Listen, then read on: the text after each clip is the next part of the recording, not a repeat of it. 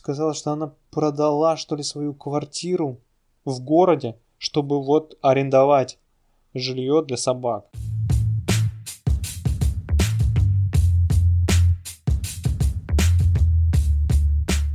Всем привет, это подкаст «Собачья жизнь» и мы ведущие Евгений Зинченко и Андрей Павловский. И так как мы собачники, мы решили сделать подкаст про собак. И это будет наш первый эпизод. Чем мы хотим поделиться, своими мыслями хотим поделиться, узнать что-то новое у экспертов и участников отрасли, которые могут нас чему-то научить, что-то полезное рассказать, и мы, в свою очередь, хотим рассказать все это вам. Поэтому ожидаем, что советов будет много полезных, интересных. Вы тоже можете задавать вопросы, мы эти вопросы можем перезадать людям, которые, например, работают в области ветеринарии, в собачьей психологии и так далее, и так далее. В общем, все те а, вопросы, которые мы обычно как обыватели не знаем, но они на самом деле являются очень важными, и здорово, когда можно получить на них ответы. Ну, смотрите, давайте, давайте начнем с того, что в первом выпуске мы бы хотели обсудить тему того, как обстоят дела с, с собаками в России. Например, я для себя недавно узнал, что оказывается в России почти 20 миллионов собак. 20 миллионов. И они есть в 38% семей. Это получается, что больше, чем в каждой третьей семье. Представляете, в каждой третьей. Но, но, при всем при этом, Россия считается страной в, э, вообще не собачьей, а кошачьей. По факту получается, что в России 50, по-моему, 9, что ли, процентов собак, э, на, наоборот, 59 процентов кошек и 20, там, 9 процентов собак только. То есть это совсем прям сильно меньше. Если брать США, то там все наоборот. То есть в США больше любят собак, нежели кошек. А в целом вообще в мире тоже очень интересная цифра. В мире собак насчитывается 522 миллиона и 400 миллионов кошек. 400 миллионов. Прикинь, Жень, 400 миллионов вообще. Это почти как количество людей в Евросоюзе. А, а суммарно, представляешь, собак и кошек это 922 миллиона, 900 миллиард. Миллиард это просто кошек и 4 четырехлапых. Представь, сколько они еды съедают. Да не говори, это вообще просто какие-то цифры. Ну просто. А кстати, да, кстати, как ты думаешь, почему, почему, почему в США, например, собак больше, чем кошка, в России меньше. Ты знаешь, я думаю, что это все привязывается к тому, что у нас возраст вот этот вот наш молодежи, он немножечко меньше, чем в США. Если взять США, то э, даже какие-то фильмы, да, и там прочее, э, часто выходят вот пожилые люди, ты смотришь, что там э, дедушка с каким-нибудь лабрадором гуляет, там, или еще с какой-то, да, собачкой, и ты смотришь, что в основном-то это все вот у них группа населения с собаками это больше э, переходит в пожилую да, часть, а у нас группа с собаками это больше молодая часть людей. Вот я про что как раз говорю. А мне, мне, знаешь, мне кажется, что тут, наверное, еще играет роль, что Америка же, она преимущественно одноэтажная, если мы говорим про всю страну. И, и в доме содержать собаку, когда у тебя есть своя лужайка, газон и так далее, намного проще, чем в России ее содержать в квартире. И еще, кстати, дополнительно, мне кажется, климат сильно влияет, потому что когда у тебя постоянно тепло, то как-то гулять с собакой вроде бы приятно и, и не напряжно. А когда у тебя зимой, например, минус 20, то выходить на улицу погулять два раза в день, это, мне кажется, надо себя заставлять прям. Ну, может быть, на самом деле, и это. Но там, вот, например, были когда э, в Италии, так там, в принципе, очень много док-френдли кафе. Ты, пожалуйста, можешь заходить даже, что интересно было, там вывески были э, на, э, на кинотеатре, что можно с собаками. И там даже не так было. Там, знаешь, такой плакат большой висел, на нем сидела собака. Вот. Ну, там показан зал, значит, сидит собака э, на этом, на креслице. Рядом попкорн и рядом э, человек. И они сидят, смотрят, получается, фильм. Это забавно, да, что... И у них написано там, что типа, можно с собаками. В кинотеатр можно с собаками. Ну да, да, я, я слабо есть... себе представляю, что у нас куда-то вообще могут пустить собаку. Да, да, у нас в магазин-то не пускают тебя. Ты приходится тебе привязывать там где-то рядышком, чтобы собака была у тебя возле. А ты сам заходишь и оставляешь ее вот в этой беспомощной ситуации, да, если ты привязал собаку там, представляешь, э, ты ушел в магазин, привязал собаку, да, где-то какой-то пошел, недоброжелатель, да, и он все что угодно может с этой собакой сделать, да, если собака привязана, она ограничена в своих движениях, пожалуйста, там, ударик, там, не знаю, что-то еще, а может просто ее отвязать и там куда-то отпустить, и она тоже убежит. Да, а у них, пожалуйста, можно. Ну, то есть, как-то инфраструктура в этом плане, мне кажется, у них сделана попроще и подружелюбнее э, со стороны вот э, собак. Возможно, нежели возможно. у нас. Слушай, нам вообще, мне кажется, надо найти какого-то человека, который живет в США и у которого есть собака. И послушать, послушать его историю. Это было бы прям очень интересно. Можно, можно. В тему статистики, которую мы с тобой прочитали, что меня очень удивило, то что больше половины собак, которые есть в России, это дворняги, которые есть у людей. И это, на- наверное, есть какое-то влияние, мне кажется, того, где ты живешь, в каком регионе. Потому что я когда гуляю с собаками, мне кажется, вот у меня дворняк не больше 10%. Вот тех, которых я встречаю, в основном это почти всегда породистые собаки. Вот меня прям было это очень удивительно видеть такое. Но вот я и говорю, может быть, это влияние того, что в Москве это может быть как-то по-другому, чем в других городах. Как думаешь? Ну, ну, я же из региона, и могу сказать так, что, ну, с одной стороны, дворняк много, но просто мы их не видим. Чаще всего дворняги вот как раз они в регионах где-то и в частных домах. И где-то там за забором привязаны, сидят, и табличка «Осторожно, злая собака», да? Не, не, не, не всегда, но часто. Не всегда злая, но табличка есть. Не всегда злая, да. Не, не всегда дворняга, я имею в виду. А это, конечно, в Москве там больше все-таки берут э, каких-то там шпицов, каких-нибудь, ну, более таких вот э, карманных собак. Наверное, в Москве их проще купить. Не, даже не так. В Москве, наверное, с ними проще. Вообще, в принципе, в больших городах с ними проще. В том плане, что, э, ну вот представляешь, вот в однушке жить с, с овчаркой. Да, прикольно, с одной стороны. Но, но- но Ну, слушай, ему слушай, у меня, у меня так и получается практически. ну, тяжело же, согласись, с большим псом жить.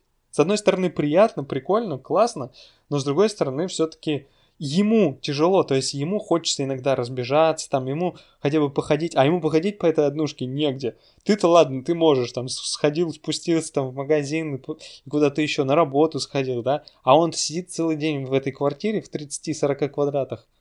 Куда ему-то деваться? А так, представляешь, вот по большому огороду какому-нибудь он побегал бы, походил, никогда привязанный, я имею в виду, а когда вот отпущенный, да, в огородах или там в больших домах. А в этой однушке что он делает? Ну все, значит, Сидеть. покупаем дом. Что думать? Ма- Марсику будет приятно, при- приятно было бы пожить в доме.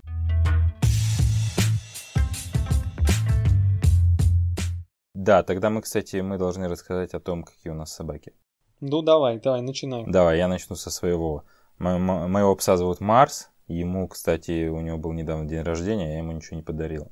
А, нет, я ему в этот момент купил, кстати, кость большую, так что можно считать, что это подарок. Знаешь, такие бараньи ноги, которые продаются в а, зоомагазине. Ему как раз 4 года исполнилось. А Марс у нас здоровенная рыжая собака, кобель. И вообще веселый парень, очень эмоциональный, я бы сказал, парень. Я, я хотел просто сказать, что я взял его с приюта, но это не совсем получается правильно. Марс э, до приюта не доехал, его подобрали где-то на стройке и держали в квартире и разместили как раз объявление на сайтах по э, «Отдам приму собаку». Вот, и я на одном из таких сайтах ползал, увидел э, фото щенка, решил поехать посмотреть, ну и домой приехал уже, в общем-то, практически со щенком. Но это был немножко в другой день. Я вообще хотел э, своей жене Ларисе его подарить. А вот Я подожди, я перебью. Да. А почему щенка?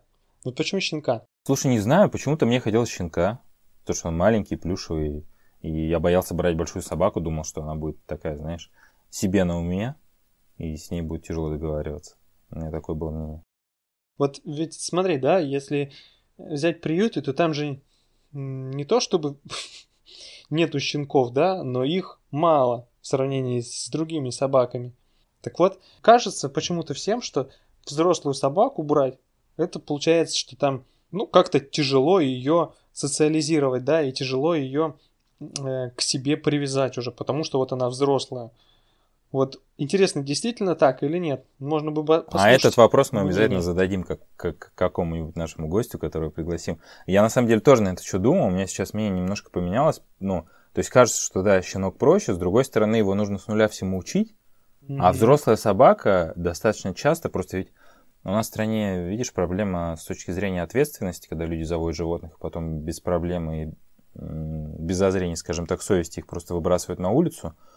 И зачастую это могут быть собаки, уже приученные к туалету, там, к корму, к своему месту, может быть, даже к каким-то командам. Поэтому, мне кажется, далеко не всегда это проблема. И, может быть, даже, кстати, взрослые собаки, может быть, доставляют меньше проблем, они как минимум не погрызут тебе уже мебель и обувь в процессе О, познания да. мира, скажем так. И это будет сильно да, проще. тут я согласен с тобой. Поэтому надо будет взять интервью у человека, который в этом Поэтому надо будет взять взрослую собаку. Да, и, и взять просто взрослую собаку.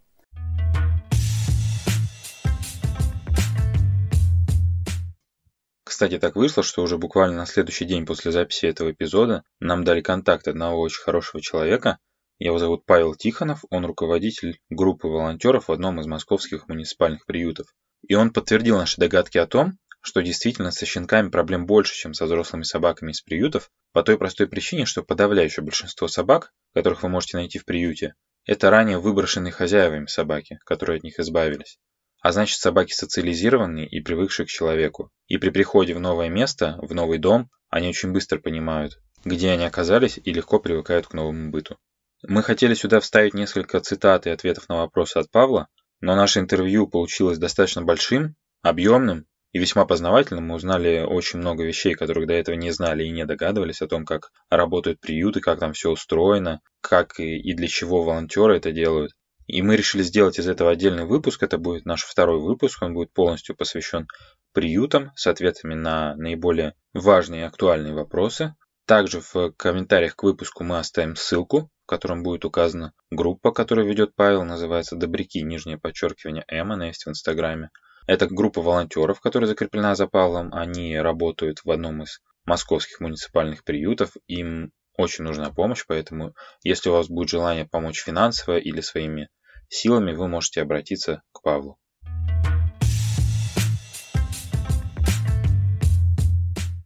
Значит, возвращаясь к тому, как он у меня появился, я хотел Ларисе сделать подарок, подарить собаку. Она все говорила, что она хочет, хочу собаку, хочу собаку.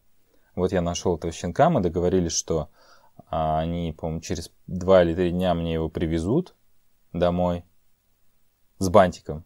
Типа подарочек такой, щенок приедет. А, ну, в общем, так случилось. Они с бантиком привезли, щенка подарили, все было здорово. Но собака очень быстро стала моей, поэтому теперь э, обязанности по уходу за собакой на мне. Ну и пес вроде не против. Вот смотри, вот с одной стороны с бантиком, да, все красиво, но с другой стороны тебе не кажется, что это как вещь? Ну вот как подарок, как вот бантик на коробку ты делаешь, и какую-то вещь даришь, и получается, что это бант на вещь. Нет? Слушай, я так не воспринимал. А ты представляешь, на самом деле, что интересно, я как-то раз э, смотрел законы, наши, наши российские законы, и оказывается, что собака это, как там написано, так интересно, что это просто э, твоя, что ли, собственность, как-то так вот. То есть, а, вот, твое имущество, вот, вот как описано, представляешь? Это собака, это твое имущество. Не, а, а как еще по-другому их описать? Ну, ну какую бы как... категорию ты придумал? Мне кажется, это просто именно сложности с точки зрения а, законодательства и всего остального, поэтому они решили так упростить. Не, ну, ну не знаю, мне кажется, неправильно давать живому существу понятие имущества. Когда ты даешь наравне имущество, там, квартира, машина, собака, и это все твое имущество. Тогда с другой стороны, да, когда у тебя когда к тебе приходят коллекторы, и почему они не забирают у тебя собаку? Потому что собака это машину, не актив, не актив. Квартиру. Почему не актив? Потому что собаку надо кормить, и ее нельзя продать. А так бы интересно было, представляешь? К тебе пришли, пришли. Оценщики, у тебя там, оценщики. А у тебя, у тебя кавказская овчарка, ты им отдал ее, и она завтра сама пришла к тебе. Ну да. И, и коллекторы больше не приходят. Не, ну мне кажется, здесь просто законодательная отрасль в части присмотра, скажем так, за животными и всего остального, она явно нуждается в пересмотре, потому что, мне кажется, она какая-то уже устаревшая, и неплохо было бы внедрить какие-то элементы, которые бы защищали больше, наверное, животных, чем как это есть сейчас. То есть ты хочешь поправки? А, это провокационный вопрос. Давай пока обойдемся без поправок. Лучше ты расскажи про своего Вольта. Про Вольта? Во-первых, я начну с того, что Вольт это у нас уже третий пес в семье. Два прошлых у меня были у родителей. Один есть до сих пор. А своего, в общем-то, у нас с женой не было. И жена, ну, очень-очень хотела собаку.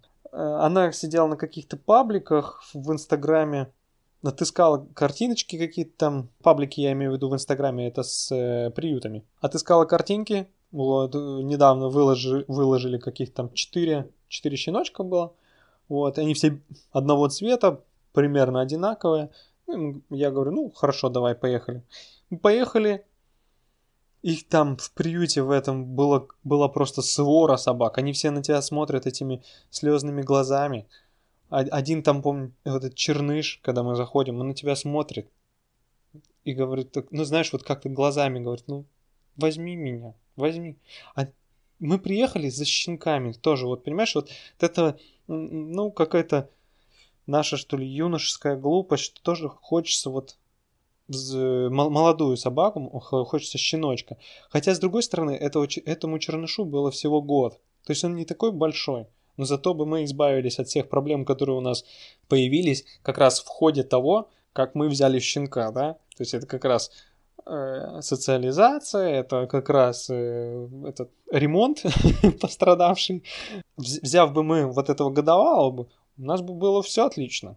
Но нет, мы все-таки взяли, решили что мы берем вот этого вот щеночка. Вот, собственно, и все. На этом и окончена была история. Так у тебя это приют в итоге был или нет? Это был... Это была пере...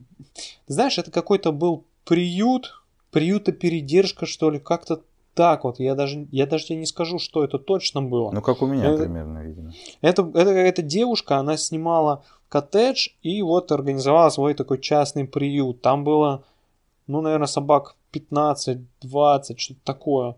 Она сказала, что она продала, что ли, свою квартиру в городе, чтобы вот арендовать жилье для собак. И вот живет и арендует вместе с ним.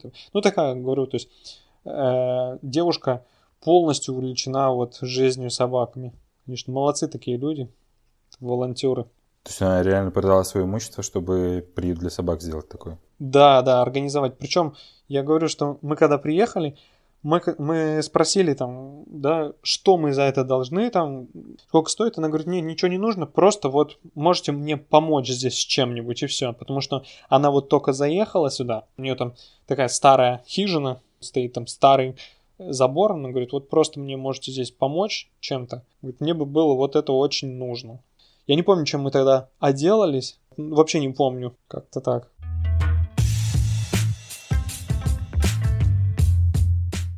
Давай тогда, знаешь, кратко поговорим про деньги. Мне кажется, про деньги вообще надо будет сделать потом отдельный выпуск. Да, про деньги мы сделаем отдельный выпуск. Не то, что про деньги, про траты. Вообще, про, траты, вообще сколь... про все, что с этим связано, да. Да, сколько в целом обходится содержание собаки. Но смотри, по исследованию писали, что в России в среднем тратят около 2000 рублей в месяц. При этом практически все покупают корма, только там каждый десятый сам готовит собаке. Ну, это, конечно, прям... Практически памятник можно ставить людям, которые готовят на свою семью, еще и на собаку отдельно, потому что, особенно если собака большая, представляешь, сколько она ест. А ты знаешь, вот в этом есть свои плюсы и минусы. Просто дело в том, что не каждая собака может спокойно вот переваривать ту пищу, которую ты ей готовишь. То есть, например, у некоторых есть аллергия у собак, да, вот у моего, например, у него куча аллергий. Поэтому ему не каждая пища подает. Мы ему просто молока-то бывало давали. Ну, я понимаю, что там, а, лактоза, там, еще что-то вдруг, вот. Но у него просто вот есть аллергия на молоко. Поэтому готовить из тех продуктов, что ты в себе употребляешь, да, то есть это как там геркулес, это мясо какое-то, вроде все такое гипоаллергенное, все, все супер э, сбалансированное там, да, вот, какие-то овощи там добавляешь. Но в целом ты же не профессионал, ты же не эксперт этого дела. Ты не знаешь, в каких дозировках тебе нужно витамины, в каких дозировках тебе нужно мясо, в каких дозировках тебе нужно там геркулес, углеводы, белки. Ты этого ничего не знаешь, потому что э, ты готовишь, там, берешь просто охапку геркулеса, охапку, там, э, кусок мяса, ну, там, э, ну, может, макароны, да, какие-то, там, морковку, огурчик, все, готово. А правда ли готово? Ты же не проверяешь, а сколько там углеводов, а сколько там белков, кто его знает, вот как это проверить. А в корме там все сбалансировано. Поэтому то, что каждый десятый готовит, это у нас это не из-за того, что они хотят готовить, а я думаю, что это просто в части экономии. Вот из-за чего это делается. Ну, наверное, в целом не соглашусь, хотя... Ну да, безусловно, корма, они более сбалансированы. Потому что если ты готовишь свою еду, например, э, я знаю людей, которые ну, покупают какие-то субпродукты, например, куриные сердечки или что-нибудь еще такое, и готовят это вместе с рисом, и получается достаточно такая жирная пища. А вот что значит жирная? Ты же не знаешь, сколько там жиров, белков, углеводов. Поэтому я все-таки за корма, но корма тоже они должны быть не самая дрянь, да? Но вот я в целом трачу, наверное, в месяц в среднем, наверное, сейчас побольше стало, ну, наверное, где-то в районе 3000. Если мешок 12-килограммовый, наверное, уходит на 2 месяца, ну и плюсом какие-то лакомства и дополнительную тушенку еще покупаем. Ну вот суммарно там, наверное, получается, если поделить на вот эти все траты за два месяца поделить на два месяца, то, наверное, получится в районе 3000 рублей в среднем за месяц. Хотя по статистике э, средняя сумма трат э, составляет 2000 рублей в месяц. Но это 2000 рублей в месяц это в среднем по России, да, то есть мы учитываем то, что кто-то берет там дешевле корма, кто-то дороже корма, и того температура в среднем по больнице 36,6.